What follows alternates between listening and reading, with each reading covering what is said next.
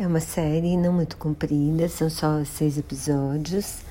O Hugh Grant faz um oncologista que é casado com a Nicole Kidman e tem, eles têm um filho.